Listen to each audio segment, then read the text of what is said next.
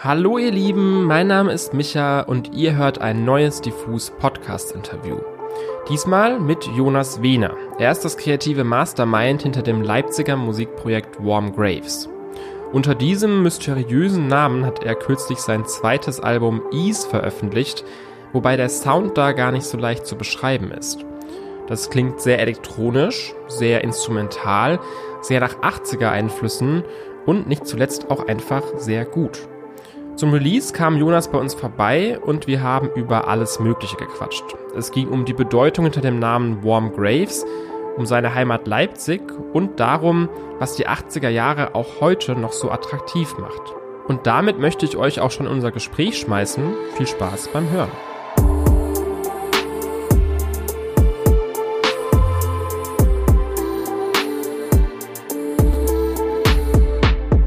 Erstmal herzlich willkommen, Jonas. Schön, dass Hallo. du da bist. Danke. Ähm, so ein bisschen zurückgedacht mal, um dich so ein bisschen auch oder auch deine, deine Musik zu verstehen. Wie lief so deine musikalische Sozialisation ab? Also gibt es da irgendwie so Knackpunkte? Vielleicht auch gerade Kindheit, Jugend so, aber auch dann vielleicht mit, wenn du jetzt auch schon lange in, Leipzig lebst, auch dort. Ähm, was gab es da für so Meilensteine? Ähm, die, angefangen habe ich äh, wie viele Kinder mit Geige spielen. Ähm, das würde ich schon als wahrscheinlich so den ersten großen Knackpunkt bezeichnen. Ähm, und hatte einen sehr guten Geigenlehrer. Äh, der war, ja, mit dem habe ich mich sehr gut verstanden. Und dann habe ich mit 15 bin ich aufs Land gezogen zu meiner Tante und da stand eine Gitarre rum und dann habe ich äh, mir Gitarre spielen beigebracht und habe dann so ab ja in demselben Alter eigentlich auch entschieden, ich will unbedingt Musik machen. Okay. So mit den ersten mit den ersten eigenen Ideen sozusagen und habe dann nochmal äh, Gitarrenunterricht genommen, so Jazz-Gitarrenunterricht genommen und äh, bisschen Klavier und dann bin ich mit 19 nach Leipzig und habe gesagt, ich mache jetzt hier Musik, also ohne, also eigentlich ohne Studium oder so Dinge. Ich wollte einfach dann meine eigenen Kompositionen umsetzen mit Leuten. Krass, dass es ja. bei dir schon dann irgendwie so eine Vision so, so jung eigentlich auch schon gab. Ja. Und was war so, ähm, was deinen Konsum, sage ich mal, angeht? Was hast du da so für Musik aufgenommen? Es gibt ja erstmal so die Musik, die man irgendwie auch auferlegt bekommt, sag ich mal, so ein bisschen vom Elternhaus, irgendwie äußere Einflüsse, Eltern so. Aber irgendwann fängt man dann ja auch äh, an, irgendwie selber sich zu interessieren und selber mal bewusst Sachen zu hören. Bei mir, ja, meine Eltern haben mir gar nicht so viel Musik auferlegt, tatsächlich. Ähm, bei mir kam es viel über äh, Skateboard-Videos. Mhm. Ich habe ähm, angefangen tatsächlich, meine, eine der ersten Bands, die ich richtig mochte, war Sonic Youth. Ah, okay. Die hatten dieses Video zu 100%, da waren so Skater Boys. Mhm. Und ähm, ich war 13, 14 und fand das total spannend. In den Skateboard-Videos gab es damals einfach immer sehr gute, ich fand die immer sehr gut kuratiert. Da gab es eine große Bandbreite ist auch so eine Kunst für sich, ne? Da gibt es auch Leute, die da richtig ausgecheckt drin sind, auch richtig teilweise ja Kontrastprogramm irgendwie auch fahren zu dem, was man eigentlich sieht, so aufgeladen Action, genau. Skatebilder, aber du kannst ja das Balladen, sehr künstlerisch, alles. ja genau. Genau, deswegen, also ich, das hat dann, das hat eigentlich tatsächlich so meine Musiksozialisation eigentlich, bis ich aus Fulda weggezogen bin, am meisten geprägt und auch ein, ich hatte schon immer ein Umfeld, was nicht einseitig Musik gehört hat. Also es gab bei mir ähm, Leute, die in meinem engen Umfeld, die waren komplette Hip-Hop-Nerds oder irgendwie Funk und haben sowas gehört. Mhm. Und dann gab es irgendwelche Rocker oder irgendwie und ich habe mir eigentlich aus allem so zusammen äh, geschaufelt, was ich spannend fand. Cool. Und wird das so angefangen dann in Leipzig, als du da die ersten Schritte selber so getan hast? Was war das für Musik so zu Beginn? Das war äh, alles noch Instrumentalmusik. Das war so diese alles aus diesem Post-Rock rauskam und hatte eine siebenköpfige Band. Das, das war relativ ja, so unvoreingenommen. Mhm. Leipzig war damals noch nicht, nicht vergleichbar mit Leipzig heute. Es gab eine relativ kleine Szene und man kannte schnell irgendwie alle Leute, die eigentlich irgendwie in die Richtung auch gehen wollten. Mhm. Und dann habe ich mit denen die ersten Jahre eigentlich verbracht, aber viel auch nur im Proberaum verbracht, ganz klassisch. Ja. Irgendwelche unbeheizten, kalten Löcher. ja. Ich glaube, die Phase muss man durchmachen. Muss man auf jeden Fall durchmachen. Aber ist es heute gewachsen, würdest du sagen, so ähm, Szene oder auch Musikgeschehen so in Leipzig? Auf jeden Fall. Also ich würde nicht, tatsächlich würde ich nicht immer noch in Leipzig wohnen, wenn die Stadt nicht permanent im Wandel gestanden hätte. Mhm. Die äh, hat sich, ganze Stadtteile haben sich komplett erschlossen neu. Also anfangs gefühlt gab es in Leipzig am Anfang, als ich da hingezogen bin, hat sich das meiste im Süden abgespielt. Mhm. Dann ist so lang, langsam so der Westen noch mit angeschlossen und jetzt ist der Osten Leipzigs, in dem ich auch wohne. Das sind, das sind alles äh, junge, kreative Menschen, die da agieren. Okay, und es ist jetzt ein viel, viel größerer Austausch Also ich merke das auch direkt in meinem Umfeld. Ich, es gibt jetzt einfach eigentlich, ja, einfach viel, viel mehr Möglichkeiten für Synergien. Mhm. Ich würde auch, das passt auch gut hier Thema Umfeld und sowas. Ich würde auch gerne erstmal, bevor wir so richtig deep in die Materie reingehen, eine Sache so ein bisschen klarstellen, weil äh, in Texten über euch oder ähm, ne, in, in, Interviews und sowas auch wird ja immer von, sag ich mal, einem Musikprojekt, das Musikprojekt äh, Warm Graves gesprochen. Wie genau kann ich mir das vorstellen? Was bedeutet das? Also gibt es so die Warm Graves äh, als irgendwie feststehendes Ding oder ist das, also ist das eine Band? Ist das irgendwie ein Projekt, was dann auch eher nur live zusammenkommt und du bist da so, hast, hast einen kreativen Hut auf irgendwie, was das angeht? Ich glaube, angefangen habe ich mit Warm Graves mit einem äh, mit einem Konzept für dieses, ich wollte unbedingt ein Album machen, was komplett vom Chor gesungen ist damals. Mhm. Einfach weil ich daran eine Nische erkannt hatte. Ich zumindest kannte kein Album, was komplett von einem Chor getragen ist. Also es mhm. gibt natürlich, das wurde damals immer bei irgendwelchen Bands eingesetzt, um möglichst theatralisch noch einen draufzusetzen irgendwo. Aber sowas wie das auch ein Chor eine Strophe mit durchläuft und sowas, dass es so eine richtige, quasi wie so eine Schicksalsgemeinschaft gibt, das kannte ich nicht. Vielleicht gibt es da Alben, bestimmt, es gibt alles. Ja, ja. Aber ähm, war für mich ein bisschen so eine Nische, in der ich das Gefühl hatte, ich kann, kann an was arbeiten, was sonst keiner macht. Mhm. Und habe dann mir damals diesen, ja, dieses, diesen Kollektivgedanken einfach sehr stark mit mir rumgetragen, den musikalisch auszudrücken. Deswegen dann natürlich auch die Aufnahme mit dem Chor gemacht. Und dann hatten wir die Platte und danach gab es natürlich, konnte man mit Chor aber auch nicht live spielen und sowas. Ja, ich wollte zum Beispiel nie singen. Das, mit Ron Graves habe ich eigentlich angefangen, Songs zu schreiben, halt für diesen Chor, den ich dann so fiktiv in meinem Kopf auch die ganze Zeit mir rumgetragen habe und auch live versucht habe, nachzuahmen, alleine. Und äh, ja. wir haben dann recht viel gespielt und ich hatte das Gefühl, wenn ich jetzt weitermache damit, das ist so ein Konzept, wenn ich, ich kann jetzt nicht hier drei Alben machen, weil ich habe auch so ein bisschen damit auch jetzt alles erzählt. Also diese Platte mhm. war auch sehr vereinnahmt für mich und war auch spannend, aber mhm. irgendwann war ich so ein bisschen, hatte das Gefühl, ich muss, muss mir neue Reize suchen. Und die neuen Reize haben sich dann eigentlich immer weiter weg entfernt von so einem Kollektiv oder von diesem Chorgedanken hin zu mehr einem, okay, ähm, sich mit an die eigene Stimme gewöhnen. Mhm. Das hat eine Weile gedauert. Ja, glaube ich. Aber das heißt eigentlich so ein bisschen, Warm Graves jetzt für dieses Album für Ease bist quasi vor allem du aber es ist irgendwie ein, Projekt, was da offen ist und auch je nach eben in welche Richtung es dann auch geht, ähm, irgendwie vergrößert, verkleinert werden kann genau. und sich verändert so, ne? Genau, ich sehe das recht flexibel. Das geht eigentlich, also ich habe eigentlich schon immer die, äh, eigentlich das so als sowas gesehen, als so ein, wie so Rasen aussehen, worauf auch andere dann agieren können. Mhm. Und je nachdem, wie sehr das dann, ob das dann passiert im Sinne von man nimmt äh, einen Chor auf und das sind dann auf einmal 20 Leute, mit denen man mhm. dann zusammen das macht und das wird so ein gemeinschaftliches Erlebnis.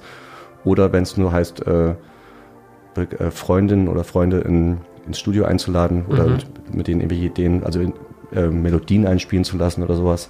Also ich habe immer das Gerüst gebaut quasi. Okay, cool. Weil eben das ist so, das konnte ich mir davor nicht so ganz vorstellen. Und es gibt ja auch diverse Projekte, bei denen das eben auch so sehr unkonventionell ist, eben hier auch die ganz großen so äh, Tame Impala irgendwie oder Bon Iver, wo irgendwie so so ein Mastermind so im Hintergrund oft gibt, äh, der oder die das eben irgendwie schreibt oder kreativ irgendwie zusammensetzt oder sowas, aber dann da eben noch mehr Leute live mit reinkommen oder sowas. Ja, das ist aber tatsächlich, das ist schon recht ähnlich so, würde mhm. ich auch so beschreiben, nur dass, ähm, ja, das könnte man schon so sagen, nur dass ich das prinzipiell nicht, nicht immer ganz so hermetisch für mich halten möchte. Also ich mhm ähm, es ist immer so ein Abwägen. Also ich sage jetzt nicht hier, ich mache jetzt hier so ein paar Outlines und jetzt spielt mal alle drauf rum und dann finde ich das alles cool. Mhm. Sondern ich bin da schon auch streng. Die erste Platte habe ich jetzt bis auf Drums und äh, so ein paar einzelne Sachen schon komplett eigentlich eingespielt und auch die neue Platte. Es gibt so einzelne, es gibt Passagen, wo noch Ideen von anderen mit einfließen, aber es ist schon so, dass das eigentlich komplett ja schon mehr bei mir liegt einfach. Mhm. War es ja trotzdem wichtig, irgendwie so einen, diesen Künstler oder Projektnamen auch zu haben? Oder war es für dich jemals eine Option zu sagen, so, hey, ich bin einfach jetzt hier mein als, Name? als Jonas, ja? nee, ich wollte schon den Projektnamen und auch den Projektnamen. Das war. Wieso diesen Projektnamen? Also warum, was, Warm Graves ist ja irgendwie auch schon mal irgendwie ein, also ein sehr abstraktes Bild, aber es ist auf jeden Fall ein Bild, finde ich, was entsteht. So. Ja, vor allem auch ein irreführendes Bild. Wurde schon etliche Mal darauf angesprochen, wie überrascht dann äh, Person X oder Y darüber ist, dass das keine Metal-Band ist. ja, okay, ja, sehe ich. Oder keine Screamo-Metal-Irgendwas-Band. Ja, ich mochte den Namen Warm Graves ähm, für eine Ambivalenz, die da drin steckt. Und zwar klingt er vielleicht ein bisschen äh, makaber, aber Also mutet er an, aber ist er eigentlich gar nicht. Ich hatte damals äh, angefangen, Sachen zu schreiben für diesen Chor und äh, war, hatte einen Proberaum am Stadtrand. Da habe ich über Namen, Bandnamen nachgedacht, wie das alle machen. Und dann denkt man in alle möglichen Ecken und die meisten Sachen findet man dann irgendwie auch dumm oder was auch immer. Ja, glaube ich. Und ich habe, äh, glaube ich, einfach der erste Impuls war nur darüber nachzudenken, ob es eigentlich ähm, so ein Pendant gibt für, äh, wenn man so auf, auf See stirbt, dann nennt man das ja nasses Grab. Mm, und, stimmt. Ähm, und ob es eigentlich sowas gibt wie das Gegenteil, also wenn, wenn Leute im Feuer sterben, ob es eigentlich sowas gibt wie, wie heißt, nennt sich das? Nennt sich das dann irgendwie heißes Grab oder was auch immer? So ein Gedanke auf dem Weg zum zurück in der S-Bahn, glaube ich, mhm. ich da einfach. Und habe das dann gegoogelt und der, ich glaube, der zweite Google-Treffer, auf den ich gestoßen bin, war, war ein Artikel über alte Bunker, die entdeckt wurden bei Rostock oder irgendwo, das meine ich, kann sein, dass ich da jetzt falsch liege. Die waren so aus der kalten, kalten Kriegszeit über so, falls da was passiert, dann können die sich da noch verschanzen und können, also so richtig, so richtig apokalypsemäßig, mhm. können die noch zurückfeuern oder was auch immer. Und da war ich erstmal so, okay, krass. Und dann war aber so zwei Suchtreffer weiter, war, wurde der Begriff Warm Graves benutzt in einem Gedicht, wo beschrieben wurde, dass sich jemand am Strand sitzend die Beine in Sand einbuddelt. Mhm. Das hieß dann Digging Warm Graves, sich so einbuddeln. Mhm. Auch ein schönes so, Bild. Genau, und ich war so, warte mal, es ist so zwei Klicks weiter, es gibt einmal hier die Apokalypse quasi und zwei Klicks weiter gibt es die absolute Idylle. So Strandidylle, ja. Genau, und war dann, fand das deshalb dann spannend, weil ich dachte, das ist so ein Begriff, der ganz viel aufmachen kann in beide Richtungen. Also man kann das, die meisten interpretieren es sehr negativ als irgendwann, ja. weil dieses Wort Grab erstmal wird mit Tod und was auch immer verbunden, aber eigentlich genauso kann es eine warme Grube sein und dann hatte ich noch, da habe ich darin ein bisschen eine Kritik gesehen an so einem ganz straight, an einem konservativen Lebensstil, wo man sich schon zu Lebzeiten seine Welt so gemütlich und hermetisch mhm. und irgendwas baut, dass man eigentlich schon so eine Komfortzone genau so ein warmen Grab eigentlich schon liegt, obwohl man noch lebt mhm. und ja nichts mehr darf sich verändern. Wenn der Nachbar die Straße nicht kehrt, dann ist das schon also verstehst du was ja, ich meine? Ja. Also so eine war es noch, das war noch so ein bisschen so die so eine dritte Ebene, die ich im Kopf hatte. Aber das sind alles gute, alles gute Assoziationen, ja. Genau. Nicht interessant, okay. Und dann gab es eben dieses, dieses Debütalbum, Ships Will Come. Ähm, du hast es gerade schon angesprochen, ganz big und mit Chor. Und wie viel wart ihr? 17, 17 Leute, glaube ich, im Chor oder so, was hast du gemacht? 17 oder 18. Genau, ja. also ganz ambitioniertes Ding so. Ähm, das ist dann quasi passiert, aber das ist jetzt so zumindest der Release davon auch schon wieder sieben Jahre her. Wie kam es dazu? Was waren das für sieben Jahre? Wie kam es dazu, dass da musikalisch, zumindest in der Öffentlichkeit, Funkstille war? Ja, die Frage habe ich befürchtet. Mir kam es erst nicht so lange vor mhm. und äh, die ganze Zeit war einfach von einfach sehr stark auf Prozess ausgerichtet. Ich habe nicht, ich war nicht untätig, sondern ich wollte wieder, nachdem das Album so intensiv war, ähm, ich wollte meine Handschrift ändern und wollte nicht einfach nur mir einen neuen Stil überstülpen und irgendwas kopieren, sondern wollte, hatte mir so ein paar bewusste Reize gesucht, mehr auf Melodie zu achten, mehr Harmonien zu schreiben, die sich, die erste Platte ist fast komplett in Dur, es ist sehr, sehr hymnisch und ich wollte mehr unterschwellige Harmonien finden und äh, allein sowas, ganz, so ganz ehrlich, so, so einen natürlichen Prozess zuzulassen, dauert. Mhm. Also es gibt ja mal dieses Gut Ding braucht Weile Prinzip und ich habe mich mit mit ganz vielen Techniken beschäftigt. Ich habe experimentiert mit Drum Machines, mit Synthesizern, also Sachen. Ich konnte bei der ersten Platte tatsächlich nicht mal irgendwas selbst produzieren. Ich saß am Computer neben jemandem, der hat ihm gesagt, wie ich es mir Hast vorstelle. Input gegeben. Hab mhm. ganze Zeit, also ich habe alles genau, aber ich konnte nicht tatsächlich nicht irgendwie autark. Ähm, ich konnte ein paar Skizzen machen, aber ich konnte nicht wirklich Sachen ausproduzieren und hatte einfach eine Menge zu lernen dahingehend und wollte den, ja, wollte das einfach, dass das natürlich kommt und nicht einfach jetzt anfangen zu schauen, was ist gerade cool, was ist gerade trendy und jetzt äh, schnapp ich mir den Stil und arm dem nach, sondern wollte sowas Eigenes finden. Aber ich glaube auch, das halt auch Musik, ne, die, die machst du halt auch nicht einfach mal so irgendwie, ne? Also auch was du meintest, ich, ich kann mir das zumindest gut vorstellen von außen, dass das schon auch irgendwie zehrend ist und auch irgendwie viel von einem fordert, ähm, weil das schon auch einfach große und gewichtige Stücke sind und auch wenn man dann sowas halt mal gemacht hat, dann muss man sich auch, glaube ich, davon irgendwie auch erstmal wieder regenerieren, auch kreativ regenerieren, äh, was du auch meinst. Also so neue, neuen Input sammeln, auch gerade wenn man einfach halt auf der nächsten Platte nicht einfach nochmal genau das in nochmal machen möchte, so, ne? Genau das trifft, trifft den Kern. Aber du hast also nicht aber irgendwie Abstand auch von Musik an sich genommen, sondern das ist, ist, ist in Sachen passiert so, du hast eben diesen Prozess gehabt und das quasi geschliffen und geformt so. Genau. Also ich habe nicht einen Tag Abstand von Musik genommen. Ähm, ich glaube, ein großer Faktor war tatsächlich auch, dass so mit der eigenen Stimme cool werden, das bin ich vielleicht seit drei Jahren jetzt. Und Krass. in den drei Jahren aber auch ist tatsächlich so ein wirklicher Knoten geplatzt. Vorher habe ich ganz viel rumprobiert. Ich habe in den letzten zwei Jahren so viel geschrieben wie in den letzten zehn Jahren davor. Ja. Aber wahrscheinlich hat es genau diese zehn Jahre auch trotzdem gebraucht, um da hinzukommen, so, ne? Wahrscheinlich, ja. Ja. Also offensichtlich. Ich würde auch eh allgemein gerne über das äh, neue Album jetzt, über Ease ein bisschen sprechen und über auch die Ästhetik davon. Ich möchte aber auch da gar nicht am Ende falsch irgendwelche Sachen in den Mund legen oder reininterpretieren, deswegen können wir das auch gerne ein bisschen zusammen machen. Aber ich würde sagen, so ein paar grundsätzliche Sachen, die man sagen kann, ist, dass es ähm, elektronischer geworden ist nochmal oder klar, also hörbarer elektronisch. Ich glaube, wahrscheinlich hat auf dem äh, Chips Will auch schon ganz viel drin gesteckt, aber es war nicht so präsent. Und auch ein bisschen düsterer, würde ich sagen, vom, vom Klangbild. Du hast gerade selber gesagt, ähm, es war viel in, in Dur, viel so dieses Hymnenhafte. Jetzt ist es so ein bisschen finsterer. Würdest du da mit den beiden äh, äh, Adjektiven so ein bisschen mitgehen? Das neue Album ist definitiv ja schon, schon wesentlich klaustrophobisch als das letzte, würde ich zum Beispiel sagen. Ja, e- enger irgendwie. Genau. So, ne? ja. Genau, es hat mehr, also auch deswegen auch privater und es hat mehr ein, deswegen auch wahrscheinlich in der Wahrnehmung düsterer. Ja, kann man, ja, Und wahrscheinlich. elektronischer? Stimmt das? Also ich weiß ja nicht, wie deine Produktion ausgesehen hat, aber man hört die, die elektronischen Sounds, finde ich, mehr. Schon. Ja, ähm, ist es auch. Ja, kann man schon sagen. Das war, wie du schon selbst richtig eigentlich gesagt hast, gab es das bei Chips Will Come eigentlich auch schon, aber es war mehr eingebettet. Chips Will Come ist ja eigentlich mehr fast so Ambient-Sounds die ganze Zeit. Das sind so Ambient-Gitarrensound. Eigentlich könnte man das wie so Ambient-Pop-Stücke mit so hymnischem Charakter. Aber die hat wenig Fokus auf Melodie, wenig rhythmische Elemente, kaum Bassläufe oder sowas und dann viel so Flächen. Und die habe ich damals alle mit Gitarre gemacht. Und Genau, die Gitarre hätte ich auch gesagt, ist halt deutlich präsenter auf dem Album. genau, So. beim neuen Album habe ich nur ein Stück, deswegen gibt es Deliria. Das, ich dachte mir, das eine Gitarrenstück will ich drauf haben. Für die Day One-Fans, die, die das vermissen Genau, vielleicht. für die Gitarren-Nerds. Ja. Aber ja, genau, das sonst, und sonst gibt es, glaube ich, auf der neuen Platte gar keine Gitarre. Mhm. Ähm, ja, das ist, deswegen ist es auf jeden Fall elektronischer. Gerade bei Ships Will Come, ich hatte auch Interviews gelesen, dass auch da zum Beispiel eine Rolle ähm, irgendwie so Science Fiction oder auch gerade vor allem die, die ältere, das ältere Kapitel von Science Fiction äh, ges- gespielt hat.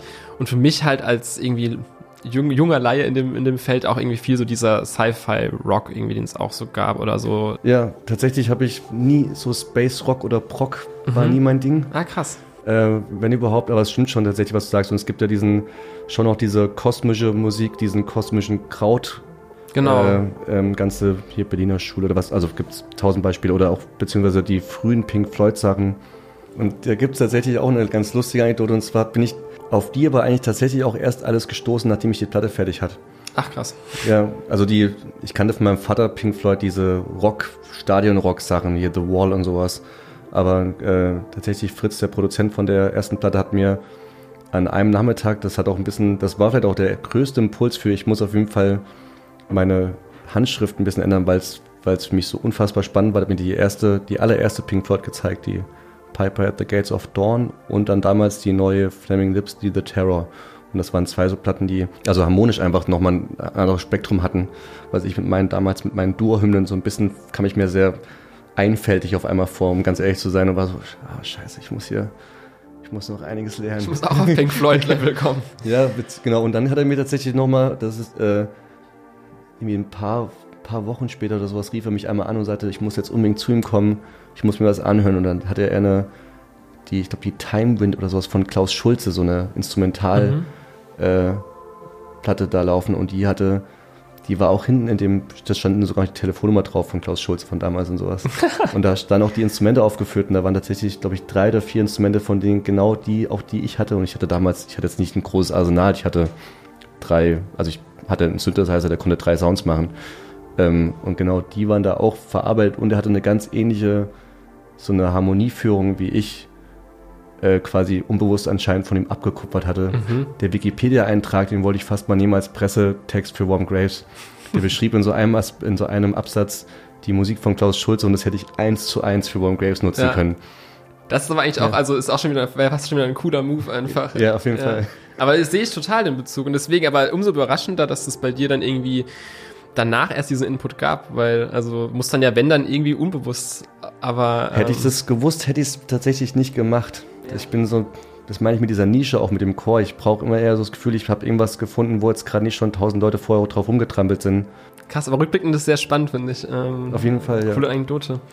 Ich finde auch allgemein, was ja auch auf viel diese ähm, Kraut und diese frühen Ambient-Sachen irgendwie zutrifft. Ich finde auch deine Songs wirken sowohl bei Ships Will Come als auch jetzt bei Ease äh, oft eben so wie eine Reise oder haben so was Transformat Transformatives ne, und bewegen sich ja. irgendwo hin. Ähm, das finde ich auf der neuen Platte auch immer noch so, aber ich finde fast, das war, finde ich, bei Ships Will Come, finde ich fast noch, noch klarer in den Songs, irgendwie so eine, so eine Reise in so eine Dramaturgie. Und ich finde, bei Ease hat so eine ganz andere Qualität irgendwie für mich nochmal. Es ist äh, sehr so hyp hypnotisch teilweise und so trance, trancehaft. Und ich finde, du arbeitest im allerbesten Sinne auch ganz viel mit so Monotonie auf, auf der Platte. Also, dass ähm, es eben so, so Loops gibt oder so diese Synthesizer-Flächen und die sich dann über einen ganz langen Zeitraum eigentlich so, so entwickeln und, und verändern, aber, aber es sind immer so kleine, so kleine Wechsel so nur. Ja, das stimmt. Also Prinzip, das, das dieses äh, auf Reise gehen Ding habe ich tatsächlich, das ist so ein Teil von dem, wie ich Musik verstehe für mich. Das mhm. werde ich, glaube ich, vielleicht, egal was ich mache, vielleicht nie wirklich ablegen. Mhm. Ähm, bei Ships Will Come war alles darauf, war alles sehr klimaxorientiert. Da mhm. gab es eigentlich immer so dieses, das meine ich mit diesem hymnischen, das musste auf jeden Fall, genau, es war, es gab schon Es läuft irgendwo drauf zu, ne? Genau, und bei, äh, bei Ease wollte ich wieder viel mehr mich mit äh, Melodien und mit genau dieses hypnotische beschäftigen. Und da ging es eher um so Elemente, die dazukommen, die da weggehen. Und die Elemente vor allem, äh, dass die, wie die greifen. Man muss woanders rauskommen, als man am Anfang, also als wo man angefangen hat. Mhm. Ähm, das ist für mich so eine große Essenz eigentlich davon. Aber es ist interessant, weil ich glaube, viele Leute gehen ja, also gerade im Pop-Bereich halt, ne, gehen Songs ganz anders an. Also das ist so eine. Loop-basiert viel halt. Genau, Loop-basiert, also so Pattern-basiert, einfach so Muster und dann hier Teil A, Teil B und man verzahnt das halt so. Aber genau. ähm, so diesen Bogen versuchen, glaube ich, viele gar nicht erst äh, so zu spannen. Ja, ist auch, wie man merkt, anscheinend sehr müßig. Ähm, da kriege ich halt den Bogen gespannt zu diesen szenischen, was ich vorhin erwähnt habe, dass ich, ich schreibe nicht Lieder oder Texte über Gefühle so sehr, über irgendwas, was ich fühle. Es geht nicht darum, wie, wie I'm so lonely oder was auch immer, sondern es sind eher immer über Dinge, die passieren. Und das ist ähnlich wie bei einem Film, muss ja quasi auch am Ende spitzt sich meistens der Film am Ende irgendwie zu, zum Beispiel. Und dann gibt es entweder Tragödie oder Happy End oder irgendwas. Mhm. Und ich glaube, so dieses Narrative irgendwie Zuhörerinnen, wie beim Film die Zuschauerinnen irgendwo über diese Strecke über so Spannung über diese Strecke zu leiten, das ist äh, was, was ich viel Musik rein, also auf Musik übertrage. Mhm. Ich finde auch da, also da würde mich auch mal interessieren, wie du überhaupt an, an diesen Prozess rangehst, weil es klingt auch stellenweise, finde ich, so, als wäre der Weg dahin auch viel für dich live, also so vor deinem Synthesizer oder vor deinem Computer probieren und improvisieren? Ja. Um dann dahin zu kommen? Ist nur Spielen. Spielen, ne? So viel durchdacht ist es. Einzelne Stellen pick ich mir raus und die sind durchdacht und das sind meistens die, die ja noch äh, richtig lange dauern. Mhm. Also das, das meiste ist tatsächlich äh, ein intuitives Spielen und ich, also richtig Arbeitsmethode betreffend, ähm, baue ich mir meistens ein in Rhythmusloop und dann nehme ich mir ein Instrument und spiele und gehe damit auf Reise. Ja, aber krass, weil genauso klingt es für mich auch, also dass ähm, man da einfach, also ich kann mir auch vorstellen, dass man das auch live total, wenn man das wollen würde, auch total ausreizen und ausdehnen könnte, ne? Also bestehend ja. darauf so. Ja, machen wir auch manchmal, wenn es uns Spaß macht. ja, cool. 24 Stunden Livestream 24 mit Stunden, ein Loop. Ja. Ich fand noch interessant, äh, welche Rolle so für dich der visuelle Anteil an deiner Musik spielt.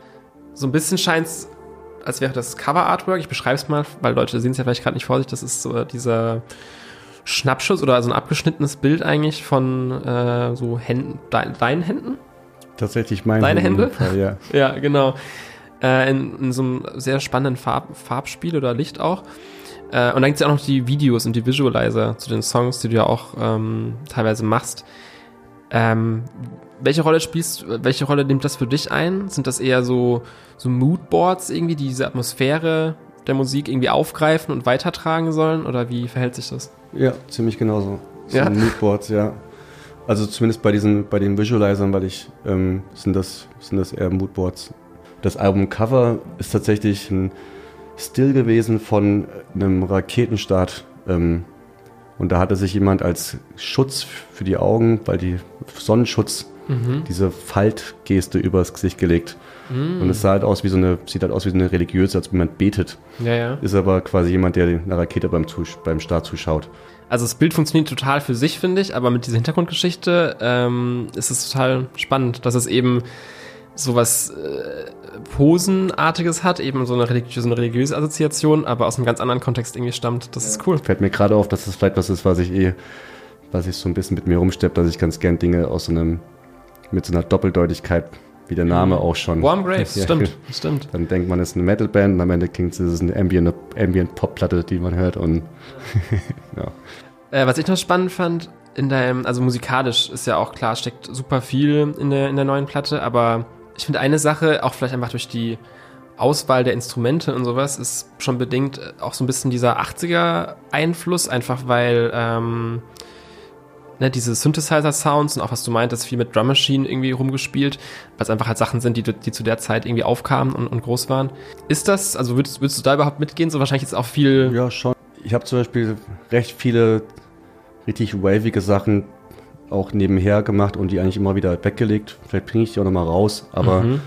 die waren mir dann zu sehr, zu klar 80er oder sowas. Mhm. Aber das rührt gar nicht aus so einer, aus sowas her, dass ich da nostalgisch in irgendeinem Retro-Ding drauf blicke, sondern eher ähm, so richtigen Zugang zu der neuen Platte habe ich gefunden, nachdem ich mich mehr in elektronischer Musik bewegt habe und auch von, also den, die größten Impulse habe ich bekommen von befreundeten DJs, die mir viel Musik gezeigt haben, welche äh, sich an so einer Schnittstelle zwischen Song und Track bewegen.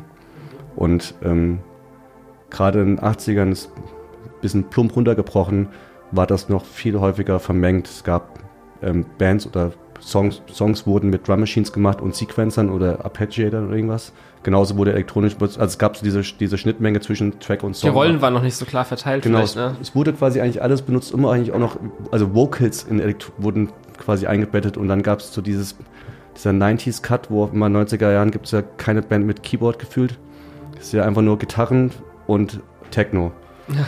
Und das, dann gab es dann sich aufgesplittet eigentlich so ein bisschen. Ne? Genau, da hat sich so aufgesplittet und irgendwie mag ich schon gern diese Brücken zu schlagen, auch wieder, weil die, äh, ich finde, das ist unnötig, das aufzutrennen.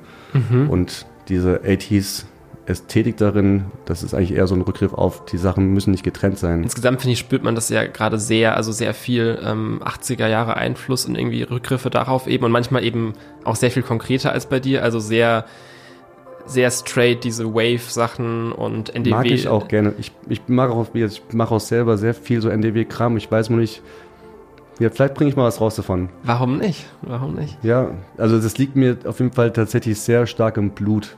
Es kann auch sehr gut sein, dass ich davon was rausbringe, um echt zu sein. Ich glaube, ich wollte mit der Platte noch was haben, was nicht zu sehr sich in was in einer klaren Schublade verorten lässt. Also spannend überhaupt, dass du dann auch vielleicht sogar, dass man da auch mal was hört in diese Richtung, weil ich finde, es wird ja immer wieder eben angerissen, eben durch diese Drum Machine Sounds und dann sind da irgendwelche so Toms drin oder sowas. Ja. Äh, und wenn man da noch mehr hört in Zukunft, bin ich mal gespannt. Aber weil wir jetzt gerade so diese Retrospektive auch ein bisschen hatten, würdest du sagen, du bist happy damit, wo wir so insgesamt als Musikwelt, als Musikszene so gerade sind? Wenn du sagst, so, okay, 90er, weißt du nicht so ganz, ob das so, also so cool ist, wie, wo, man, wo man dann da irgendwie abgebogen ist. Ähm, stecken wir gerade in einer guten, in einer spannenden Zeit, die auch vielleicht in ein paar Jahren rückblickend auch noch spannend ist oder eher nicht? Ich, oh, das weiß ich nicht. Und ich kann es tatsächlich deshalb nicht einschätzen, weil ich im Vergleich zu vor sieben Jahren, ich höre eigentlich gar keine Musik derzeit. Also, Krass. weil meine Freunde hören alle Musik und meine Freunde, die viele sind DJs oder haben irgendwelche stellen Playlists zusammen und an jedem Ort, an den ich komme, läuft Musik. Ja. Und es hat irgendwie dazu geführt, dass ich irgendwann teilweise so einen Overload im Kopf hatte, dass ich, ich habe dann angefangen auf Tour einfach die Strecken auf der Autobahn keine Musik mehr anzumachen. Das ist krass. Bis heute übrigens das beigehalten. Ja. Das war erst auch befremdlich, glaube ich, für viele, die dann mit uns auch unterwegs waren oder sowas. Bei uns läuft keine Musik auf der Autobahn. Das klingt ein bisschen intensiv, aber klingt auch ein bisschen Zen. So ein das ist mehr Zen, als jetzt irgendwie jetzt keine Verneinung. Es ist wirklich, ich habe dann, ja. hab dann eher die Zonen gemocht, in denen war das nicht ja. passiert. Und da kann man es ja auch wieder mehr schätzen, wenn man sich dann dem aussetzt, ne? Genau. Und für mich privat oder ich mache Musik gerade sehr intensiv. Mhm. Und ja, ich brauche schon so Raum für mich, um nicht nur Aktio, Reaktio in so, einem, in so einer Feedback-Schleife zu stecken die ganze Zeit. Ja, verstehe. Ja, cool. Ähm, ich wollte jetzt zum Schluss ist immer noch so, so ähm, standardmäßig, sage ich mal, noch so ein bisschen so ein Ausblick, was sonst noch so passiert. Ähm, aber haben wir schon mal jetzt auch ein bisschen angerissen, glaube ich. Also die Platte ist sehr bald da. Zum jetzigen Zeitpunkt, gerade wo wir aufnehmen, ähm, am kommenden Freitag, wenn das dann hier rausgeht und fertig ist, ist sie vielleicht schon ein paar Tage draußen. Äh, da freust du dich wahrscheinlich drauf.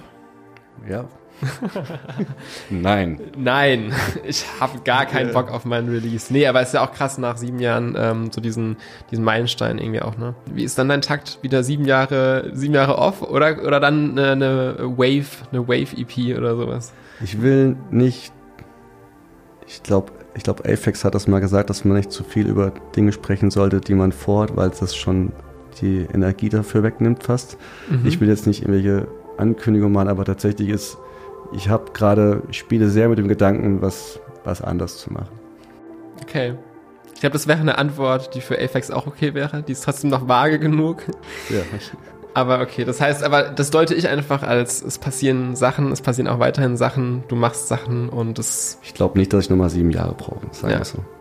Das ist gut, das ist ein schönes Schlusswort. Dann äh, vielen Dank fürs Dasein, Jonas. Und Danke sehr. ganz viel Erfolg mit der Platte. Dankeschön.